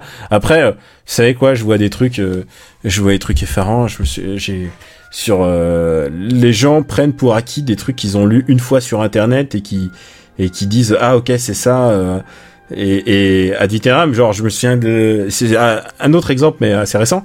Euh, Ariane est décédée et, et le mec qui dit ah là là franchement c'est c'est c'est c'est une honte parce qu'on avait les les trucs de notre enfance euh, et maintenant aujourd'hui ils ont Hanouna et euh, et comment pardonner euh, à Ségolène Royal euh, l'amendement qui mit qui mit fin au club Dorothée? Genre club Dorothée n'a jamais il y a jamais eu d'amendement qui a arrêté club Dorothée. Il y a des gens qui croient qu'il y a eu une loi anti Dorothée qui est passée. Non non c'est juste du forcing euh, du forcing C'est- c'est du le forcing principe de la gouvernemental mais euh, Ouais, D'ailleurs, il y a aussi une autre chose, autre chose sur Dragon Quest, c'est le, le fait que Shinada euh, aurait été, euh, un, un- euh, comment dire, j'aurais travaillé avec euh, Akira Toriyama. Pour Dragon Oui, Quest, c'est vrai, cette, rumeur Ça, elle est très aussi, persistante, euh, oui. Ouais. Oui, oui, Enfin, on avait déjà discuté, alors qu'en fait, non, pas du tout. Effectivement, ils ont une, peut voir que le trait évolue à peu près de la même façon, mais ça n'a jamais été l'assistant de Toriyama. Oui, c'est Matsumaya. Moi, tu vois, je demandais toujours, euh, quand je faisais les séances de dédicace pour Dragon Quest, quel est ton Dragon Quest préféré? Et en général, c'est lui qui revenait le plus souvent parce que c'est le premier contact en fait. Mais en général, les gens en France, ils préfèrent FF7 parce que c'est leur premier FF7. Le mien, mon premier, euh, c'était euh, c'était FF4, donc euh, FF2 en US. Oh, moi, j'ai honte. C'était Chevalier de Zodiac sur NES. Non, mais en général, tu es amoureux de ton premier premier contact avec quelque chose. Ah, ah mon premier RPG, c'était Miracle Warrior sur Master System. C'était le choc de ma life. Ah, euh, et ensuite, il y a Fantasy Star juste derrière. Non, non, mais euh, j'ai l'impression de vivre des trucs inouïs, quoi. C'était pour à proportion, toute proportion gardée, c'était comme les gens qui découvrent les MMORPG aujourd'hui qui se disent oh, putain, je peux combattre avec des des mecs qui incarnent des elfes noirs niveau 67 euh, depuis Dijon. Euh, y a, tu, tu vois, t'as l'impression de vivre des trucs extraordinaires alors que finalement c'est pas, c'est pas si ouf. Mais mais voilà, enfin on a tous des chocs et ah oui, bien sûr. et le choc de la découverte et bon, c'est comme ton premier comics Batman, tu tu l'oublies pas quoi. Voilà. Euh, bah je sais pas. Euh, Big Wonder par rapport à toi sur Dragon Quest là, c'était lequel ton, tout premier, euh, la toute première expérience? Ma toute première expérience Dragon Quest, écoute. Mais en fait, j'ai jamais au début été fan de Dragon Quest à cause de la, la, la vue euh, FPS des combats. Je suis totalement d'accord avec ça. La première fois, j'étais plus école FF, donc euh, j'ai commencé à m'y mettre assez tard Dragon Quest. J'ai mon premier c'était le, le 4, ouais, le 4 que j'avais récupéré sur la, la PS1 celui qui avait été refait avec le moteur, euh, le moteur du 7. Voilà, c'est celui-là. Ah, c'est vrai que moi, les premiers Dragon Quest, j'étais pareil. Le système de combat, j'étais totalement hermétique. Je sais pas pour toi, Popu, mais j'y arrivais pas. Pour moi, si tu voyais pas les personnages à l'écran, c'était pas possible. C'était, je voulais pas laisser cette imagination faire le reste. J'y arrivais pas. Euh, départ, ça, ça, ça m'a fait pareil au départ. Euh, moi, en fait, les premiers Dragon que j'ai touché, c'était euh, c'était via émulation. Hein. Je, voilà, je, je, Bon, ils ont tous acheté en vrai maintenant, donc ça va. oui, oui, tout à fait. Ouais. Donc euh, la honte s'estompe, mais euh, effectivement j'avais commencé sur émulation et j'ai vite arrêté. Ensuite j'avais commencé un jeu sur Saturn qui s'appelait Shining Zodiac où il y avait le même principe en fait de... voilà, d'ailleurs il y avait les Shining sur Mega Drive, bon bref. Et au final quand j'ai quand j'ai repris les Dragon Quest, ayant beaucoup euh, apprécié les, les Shining, surtout je, Shining Zodiac, ça m'avait beaucoup moins choqué. Mais c'est vrai qu'au prime abord cette cette vision FPS est pas très enfin très agréable et surtout qu'au départ il n'y avait pas d'animation. Ouais. Regarde par exemple un Dragon Quest 3 sur SNES, euh, les animations des sprites elles sont magnifiques. D'ailleurs malheureusement le remake sur euh, sur Switch qui reprend la version 3DS et PS4, les, les les animations de Dragon Quest 3 des ennemis ont disparu quoi. Et ça ça va être ça va être très difficile parce que c'est vraiment statique. Une fois qu'on s'y fait, bon c'est pas ça, ça c'est pas si rebutant que ça. Euh, ils ont quand même fait des gros efforts sur les animations. Parce qu'au départ, effectivement, tout est statique. Et il euh, y, a des, y, a des, y a des boss qui sont, qui sont vraiment très bien animés, même si c'est du FPS. Hein. Mais c'est vrai que c'est un frein. Euh, je, je, pense que c'est pas un hasard si, dans, typiquement Dragon Quest 11, que tu puisses bouger la caméra pendant les combats, etc. C'est pas, c'est pas anodin. Hein. Je, comprends votre dédain, ou plutôt votre dédain, votre votre problème avec la vue euh, subjective euh, dans un RPG, mais en même temps, d'abord, euh, bon, faut savoir que c'est l'héritier de Wizardry, et Wizardry, c'était comme ça.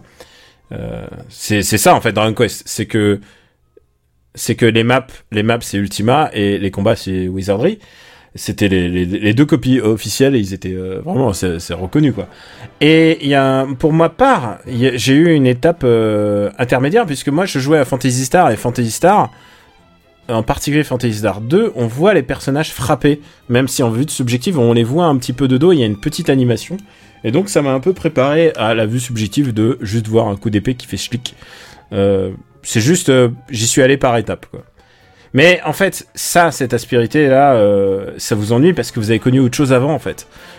Parce que si vous avez connu Final Fantasy vous voyez clairement les personnages, bah du coup, vous dites ah merde, on revient à un truc d'avant. C'est comme psychologiquement, euh, on voyait qu'un, euh, c'est comme les, les, teams de personnages où on voit qu'un seul personnage courir à l'écran. Et entre là, tout d'un coup, tu peux voir les cinq personnages de ton équipe qui courent à la queue leu derrière. T'as toujours l'impression que c'est mieux quand il y a cinq personnages qui courent derrière. Ouais, parce que tu l'imagines pas, tu te dis, voilà, tu mm. sais qu'ils sont là en fait. C'est psychologique, je pense. Après. Mm. ah, Complètement. Bon après, je pense que c'était aussi lié à des limitations techniques. Hein, tu vois. Ah, euh, complètement. Euh, sur Dragon Quest, oui. Euh, non mais toute la genèse de Dragon Quest, c'est que des limitations techniques.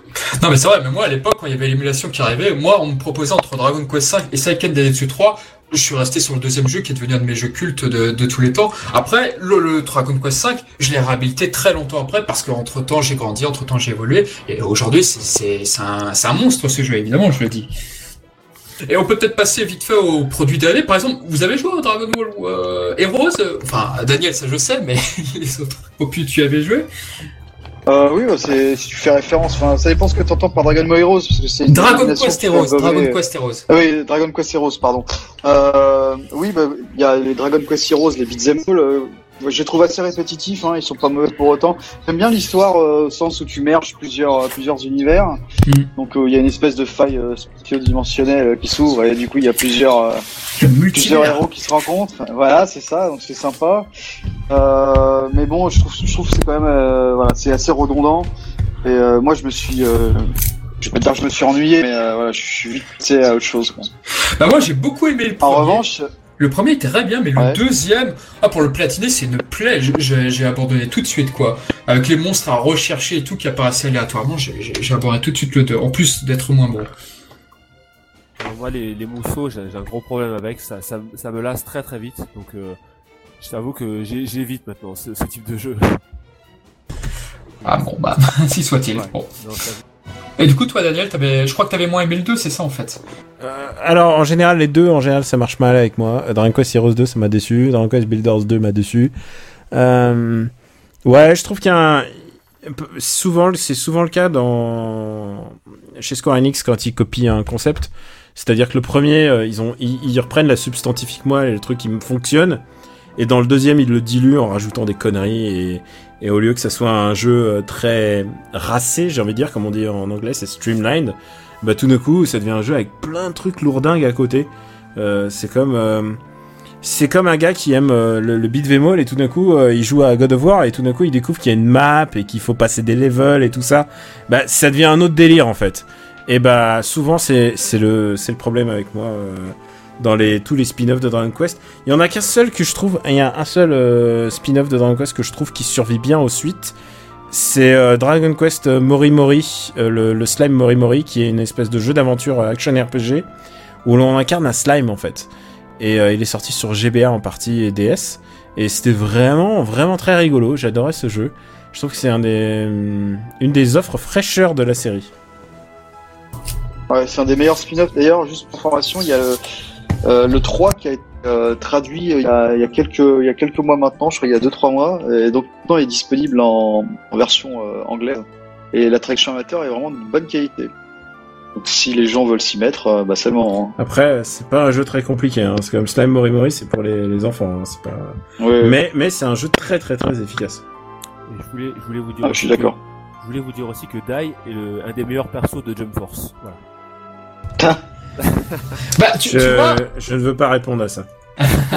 alors, alors tu vois, justement, quand j'ai vu Dai sur Jump Force, quand j'ai vu que Dai avait une nouvelle CU, parce que la CU qui doublait Dai dans l'adaptation animée des 90 est décédée malheureusement. Bon, moi, ça, reste- ça reste pour moi la voix de Shadow dans Galaxy Express, mais bon, passons, ou d'Eris dans Senseiya. Mais, quoi qu'il en soit, quand j'ai vu une nouvelle CU, bah moi j'ai eu espoir, parce que c'est vrai que Dai était déjà prévu dans un autre euh, J-Star Heroes, je crois, sur euh, PS. G-Stars euh, Oui. Versus. Ouais, Il y avait des petits malins qui avaient trouvé la bidouille là pour insérer à l'intérieur du jeu où Dai et Dio de Jojo Bizarre Adventure étaient prévus. Finalement, ils ne sont pas apparus. Alors, là, quand on voyait que Dai, a priori, les droits avaient été débloqués, au, tout comme City Hunter qui apparaissait dans un jeu vidéo, les- ce qui Incroyable. paraissait un truc de dingue, quoi. Ouais. Des fois, moi, je me dis, allez, peut-être qu'on peut espérer que, voilà, ils récupèrent la licence et que remake animé, peut-être, je ne sais pas.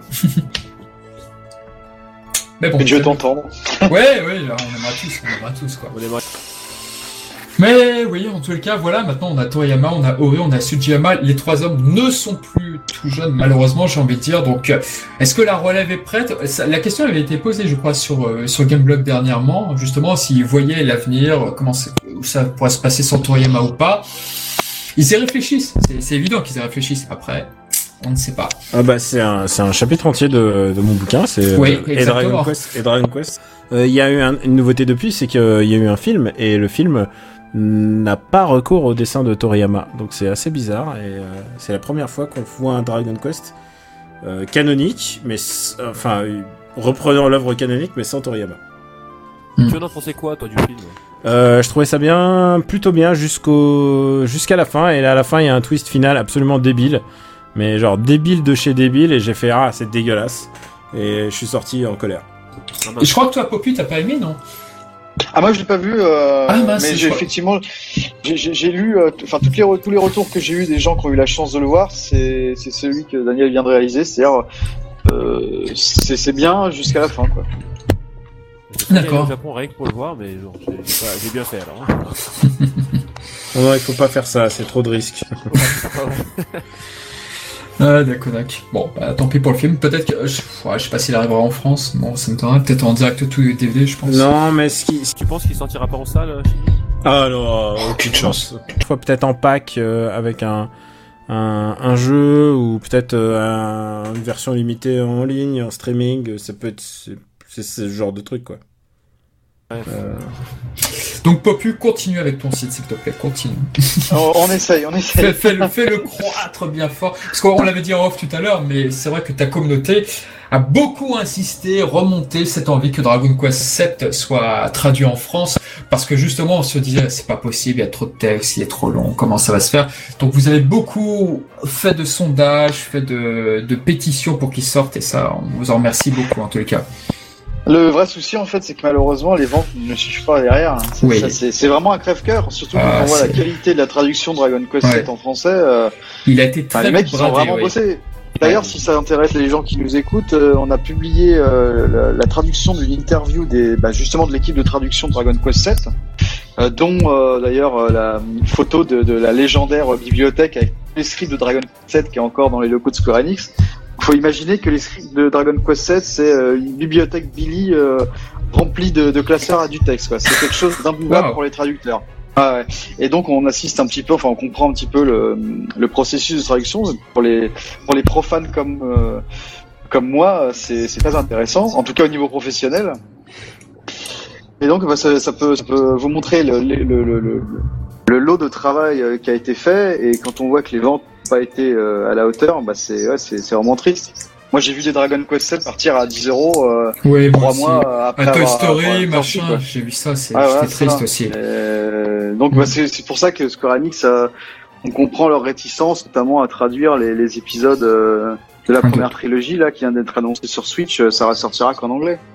Et bon, Ouais, je- Euh, ça, ça peut se comprendre, ouais. ouais. Même le, Hélas. 11, Ah, voilà. le 11 sur PS4, il a été assez rapidement soldé aussi. Hein. Là, oui c'est effectivement. hein. tu, Ouais. trouves, Ouais. à, tu le trouves à 20, 29 euros, je crois maintenant. C'est pour ça que ce que disait Daniel tout à l'heure vis-à-vis de Smash Bros où les héros est dans, le dernier Smash Bros, j'espère qu'il va y avoir peut-être un possible élan de voilà de popularité. J'espère, j'espère. Mais bon, c'est un mois difficile euh, ce mois-ci avec tout ce qui sort. là. Ouais. c'est déjà rien que ça. Après, euh, pour, pour la pénétration de la licence sur le marché, euh, notamment français ou européen, euh, il y, a, y a des erreurs qui moi je n'arrive pas à comprendre. C'est typiquement euh, les, jeux sont sur mobile euh, et la trilogie du Taken no Shiro n'est pas traduite en français alors que le, le texte est le texte est disponible. Peut-être que Daniel, ça tu peux, je sais pas si tu as des informations sur le sujet, sur le pourquoi il n'y a pas la version française sur la version mobile. Ça c'est quelque chose que j'arrive. euh, Ah, ok, je suis pas dans les arcanes de, je suis pas dans les arcanes de, de Square Enix et en fait toutes ces histoires de localisation, à chaque fois. Bon, alors, moi je veux dire, j'ai un, j'ai un petit souci, hein, c'est que moi j'ai joué quand j'étais petit, je jouais à tous mes RPG en anglais et on, et je, on gueulait pas quoi, on était content que, on était content qu'il y ait un RPG qui sorte parce qu'il y en avait un qui sortait tous les 3 ou 4 mois, si ce n'est pas un, tous les 6 mois. Et euh, du coup, on, on se satisfaisait de tout ce qu'on avait. Et du coup, le fait que les gens gueulent qu'il n'y ait pas une version française, je peux comprendre. Mais, euh, mais moi, je suis, pour un mieux disant linguiste. Et pour un mieux disant linguiste, c'est-à-dire, j'aimerais bien que les gens se mettent plutôt aux langues étrangères. Genre, si tout d'un coup, Dragon Quest n'était qu'en espagnol et que tout le monde se mette en espagnol, je trouverais ça presque rigolo. Même si c'est impossible. hein. Mais, euh, mais voilà, je j'ai pas une position majoritaire euh, là-dessus. Parce que, évidemment, les gens veulent que ce soit traduit en français.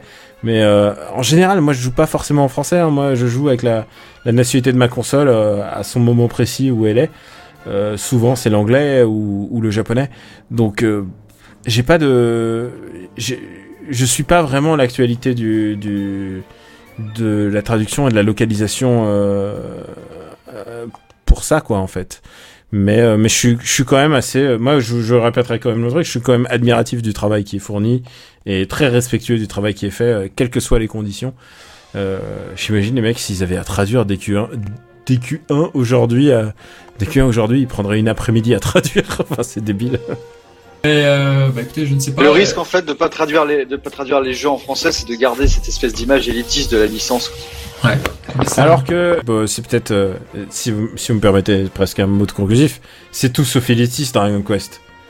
Dra- Dragon Quest, c'est, c'est la facilité même. Je me souviens de, je crois que c'est dans l'intro de mon bouquin, euh, je vais, je vais, je vais essayer de me pas citer me, euh, verbatim, mais, euh, mais c'était un, je suis passé dans un reportage au Japon au moment de la sortie de DQ7 parce que je me trouvais là-bas.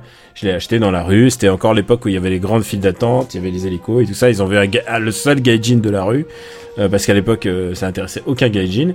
Et euh, ils m'ont demandé mon avis, mais surtout il y avait le témoignage d'une jeune fille qui faisait la queue, pas très loin de chez moi, pas très loin de là où je me trouvais. Et elle a dit qu'est-ce que vous trouvez à Dragon Quest? Et elle fait vous savez quoi Dragon Quest? C'est en apparence très très simple et ça raconte des choses tout en restant simple. Et Dragon Quest, c'est tout, tout, tout sauf élitiste. Dragon Quest, c'est, quelque chose qui va essayer de vous raconter une histoire simple et essayer de vous emmener là-bas avec le minimum d'éléments possibles. Et euh, de vous emmener dans, dans, dans, dans toute une aventure, dans toute une épopée qui va affecter les gens. C'est-à-dire, c'est pas seulement une personne, c'est pas seulement votre condition de héros, mais qui va affecter tous les gens que vous allez rencontrer. Le village est contaminé, le village est transformé en pierre, le- pour prendre des exemples classiques. Et ben, c'est vous qui allez avoir un impact sur leur vie. Et c'est pas eux qui vont, euh, c'est pas vous qui allez changer euh, par, par magie. C'est la différence fondamentale entre Final Fantasy et Dragon Quest. Ça veut pas dire que Final Fantasy est plus compliqué pour autant. Ça veut juste dire que Dragon Quest est fondamentalement un truc très très simple. Bah, c'est vrai que certains Final Fantasy, genre, je pense au, je sais plus si c'était le 12 ou le, le, le 11, mais il y en a où c'est vraiment expliqué de manière très complexe, mais en fait, oh, c'est, assez simple finalement. C'est juste la manière, le style de narration qui fait que, ah bah, voilà quoi. Mais après, je pas que c'est son mauvais jeu, loin de là, bien entendu. Je pense que tu, penses- tu, tu dois penser au 12. Là. Tu Oui, c'était le 12, oui, Ouais. c'est, j'avais bien aimé, je l'ai pas terminé, mais c'est juste que l'histoire, Ah, vers la fin, je, j'arrivais plus du tout, quoi, à suivre. Ouais. Tandis que Dragon Quest, euh, par exemple, Dragon Quest 8, il y a un truc que j'ai, j'ai rigolé, mais je trouvais ça génial. C'est-à-dire que tu vains le méchant au milieu du jeu dans Dragon Quest 8, tu fais, oh, bah, il était pas si difficile que ça, le jeu. Et en fait, tu vois que le chien récupère la- l'armement de, de l'ennemi qui le rendait magnifique. Monsieur Léopold, Voilà. Et ce passage, j'ai Monsieur de- Léopold. Ouais, voilà, j'ai hurlé de rire. Après, quand c'était Jessica qui récupère le sceptre, là, ça a donné un petit coup, un côté exorciste euh, non voulu peut-être, mais j'ai- j'ai- j'aimais aussi, ouais. Hmm. Les builders, Popu, toi, tu l'avais fait quand même, juste pour euh, de- terminer là-dessus? Oui, oui, j'ai fait, les- fait, les deux. euh, j'ai Ouais. beaucoup aimé les deux en fait. Je serais, euh, j'ai, bien aimé les deux, hein, contrairement visiblement à Daniel. Euh, après, c'est vrai que le 2, il y a beaucoup de choses en plus qui sont pas forcément utiles, mais euh, peut-être trop accompagné en fait, trop didacticiel. Euh, mais sinon, j'ai bien aimé ce spin-off. Sinon, pour parler un tout petit peu vite fait de l'avenir de la série, bon, ils ont, ils ont parlé, ils ont dit que le 12 était déjà en chantier, c'est ça? Ouais. Et euh, là, le 24 octobre, on a l'arc 5 de DQ10 qui sort. Et il y a Auré qui nous met peut-être, qui, on disait ça en off tout à l'heure, qui nous fait peut-être languir sur une possible, un possible Dragon Quest 9, un remake ou quelque chose, je ne sais pas. Mais en tout cas, ils songent à l'idée. Après, il n'y a rien d'officiel, attention, mais bon. Moi, en tout cas, j'adorerais, bien sûr. Ouais. Bah, on croise les doigts. hein. Eh ben, écoutez, je pense que c'est déjà pas mal tout ça. Merci à vous de, de votre accueil. Bah, écoute, merci à merci, toi, hein. Merci beaucoup, Euh, Daniel. si, vous de voulez, tes- si, vous voulez, si vous voulez approfondir euh, Dragon Quest, mais euh, modestement, parce que vous, vous aussi vous faites ça euh, à votre manière de podcast, vous avez mon bouquin. Ouais, c'est. c'est gentil. C'est c'est le seul avantage du. Moi qui fais beaucoup de podcasts, de l'avantage de l'écrit, c'est qu'on peut faire beaucoup plus de choses en écrit en termes de masse que. euh, que, que à l'oral, c'est-à-dire pour lire un chapitre entier, euh, bah, il faudrait un podcast entier à chaque fois.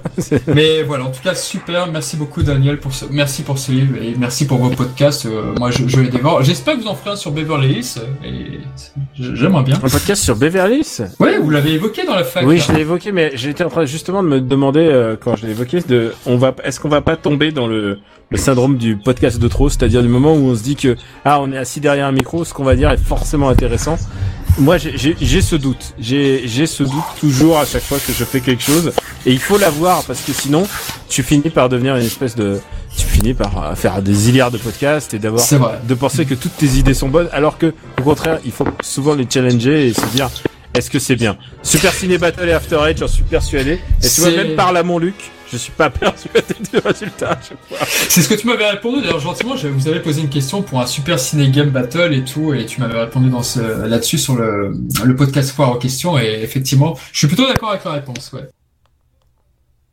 C'est-à-dire que euh, bah, on peut essayer de classer les choses, mais il faut que ça soit non seulement intéressant, mais aussi il faut que ça soit cohérent par rapport à à, à ce qu'on est en train de faire et c'est pas évident c'est pas évident c'est pas évident de, pour moi il faut c'est le règle de base de toute ma production que ce soit le livre que vous avez euh, donc Dragon Quest mais que aussi euh, pour les pour les podcasts ou pour Gaijin Dash ou pour tous mes articles. C'est mon but c'est de pas faire chier les gens c'est vraiment, on est là pour leur apprendre quelque chose, mais aussi de pas, d'avoir une forme de divertissement, c'est-à-dire que euh, qu'ils aient pris, qu'ils aient pris un plaisir à lire ou à écouter ou à faire quelque chose. Si tu loupes ça, si, alors d'abord tu peux pas perdre à tout le monde, mais si tu loupes ça, c'est que t'as, c'est que t'as foiré ton pari en fait. Euh, et, et du coup, et du coup c'est, bah c'est gentil, mais c'est aussi des questions que je me pose. Euh, tout le temps, c'est-à-dire me dire est-ce que ce que je fais va intéresser les gens? Et j'ai toujours des doutes sur ce cet objet. Et d'ailleurs quand on m'a proposé le livre Dragon Quest, je me suis dit mais qui ça va intéresser putain? Et, et, en fait mon premier euh, euh, mon, le, je, je l'ai, bah, c'est l'occasion de le dire. Le premier chapitre, je devais dire, je voulais faire un, premier chapitre genre Dragon Quest, why the fuck why quoi parce que euh, qui ça peut intéresser aux qui ça peut intéresser Dragon Quest? Ça peut intéresser les curieux qui suivent l'actualité japonaise euh, de loin. Ça peut arriver à intéresser les gens qui se sont mis sur des Q8 mais ou mais qui ont eu vent des des rumeurs de ah euh, s'il est pas vendu les jours fériés tout ça il est vendu que les jours fériés ça, peut intéresser ces gens-là mais c'est vraiment c'est vraiment un cercle restreint. L'idée c'est de dire il y a plein de choses à raconter sur Dragon Quest j'en suis persuadé j'espère l'avoir fait dans le bouquin. Mais du coup l'idée c'est de dire Ok, il y a plein de choses à raconter. Comment faire pour accrocher les gens là-dessus? Voilà. C'est et, et quand je fais un podcast, même euh, sur euh, sur les jeux vidéo, sur n'importe quoi, je me dis, ok, il y a plein de choses à dire, mais qu'est-ce qui est vraiment intéressant à dire et qu'est-ce qui va intéresser les gens? Sur quoi ils vont prendre plaisir? C'est mon euh, leitmotiv même pour pour tout ce que je fais, pour tous les articles, pour tout toute ma production. C'est je me pose toujours cette question. Et, ça implique une part de doute, mais quand quand t'as l'impression d'avoir réussi euh, humblement réussi le, résultat, tu te dis ah putain c'était pas pour rien. Voilà et merci de merci de vos compliments sur le bouquin. Ça me ça me réchauffe le cœur d'entendre ça euh, deux ans après. Vrai que moi j'ai monté Dragon Ball Cast, un podcast sur Dragon Ball, sur Toriyama, sur les animateurs et tout, et c'est vrai que euh, Gaijin Dash, peut-être pas par mon Luc parce que c'est différent, c'est un autre formule, mais voilà, Super Ciné Battle et tout m'ont donné cette envie-là de faire des podcasts et donc je vous en remercie beaucoup. Et merci Bewonder d'être d'être venu pour la première fois dans un podcast. Voilà, bah écoute. Merci à toi de m'avoir invité. Bah écoute, c'est de rien et voilà, je, je t'ai fait rencontrer Daniel que tu as sans doute dû reconnaître euh, rencontrer à Jussieu, donc le monde est petit. Ouais. Oh, on s'est rencontré sur Dragon Quest déjà. Ouais, c'est vrai. bon bah voilà, bah écoutez sur ces bonnes paroles, j'espère que vous achèterez Dragon Quest 11 et si vous avez euh, besoin d'un bouquin supplémentaire, n'hésitez pas à passer euh, à côté, ne passez pas à côté du livre de Daniel, il est vraiment parfait. Et puis on se dit à Et puis on se dit à bientôt pour notre podcast sur Dragon Ball et tout ce qui tourne autour. Ciao Ciao, ciao À bientôt tout le monde. Au revoir. Ouais. Voilà, et merci Popu d'avoir accepté notre invitation. Bah voilà, donc... Ah, merci à toi. Petite, merci, euh, merci. Petit aparté, euh, pour ceux qui voudraient, on a organisé un concours avec Nintendo euh, sur nos pages Facebook et Twitter pour gagner un exemplaire de Dragon Quest 11 sur Switch. Donc, il suffit juste de partager le... Alors, j'en ai pas parlé parce... Ouais, j'en ai pas parlé parce que le podcast sera disponible que vendredi prochain. Donc s'il est encore là vendredi prochain, effectivement, oui, ça, ça, ça a du sens. Ah oui, c'est vrai qu'il sort, il sort euh, le ouais, vendredi prochain. Donc ah je vais essayer de sortir le 26. Voilà, donc je vais essayer de sortir ce podcast. Et merci Wonder d'être d'être venu pour la première fois dans un podcast. Voilà, bah écoute. Merci à toi de m'avoir invité. Hein. Bah écoute, de rien. Et voilà, je, je t'ai fait rencontrer Daniel que tu as sans doute dû reconnaître euh, rencontrer à Jussieu. Donc le monde est petit, ouais. Oh, on s'est rencontré sur Dragon Quest déjà. Ouais, c'est vrai. Vrai. bon bah voilà, bah écoutez, sur ces bonnes paroles, j'espère que vous achèterez Dragon Quest 11. Et si vous avez euh, besoin d'un bouquin supplémentaire, n'hésitez pas à passer euh, à côté, ne passez pas à côté du livre de Daniel, il est vraiment parfait. Et puis on se dit à Et puis on se dit à bientôt pour notre podcast sur Dragon Ball et tout ce qui tourne autour. Ciao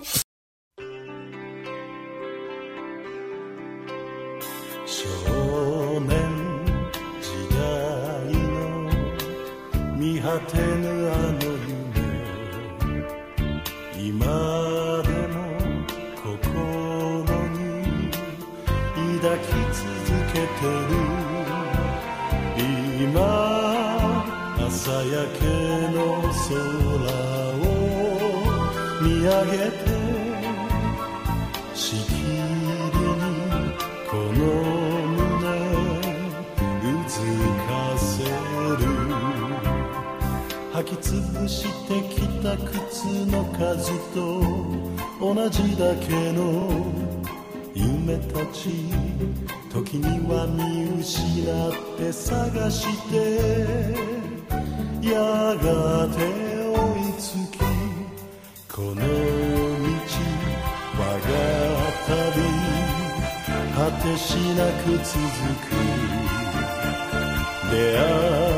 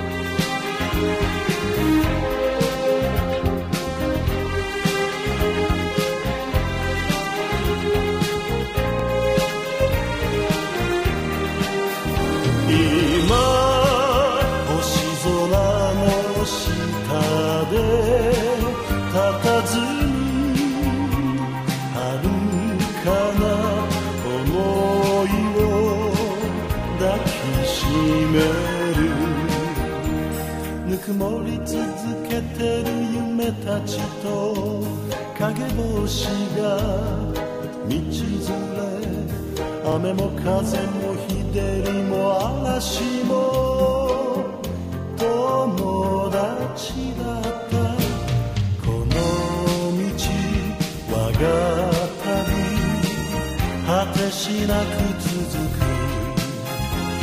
出会いと別れ 그리카에 지나가라.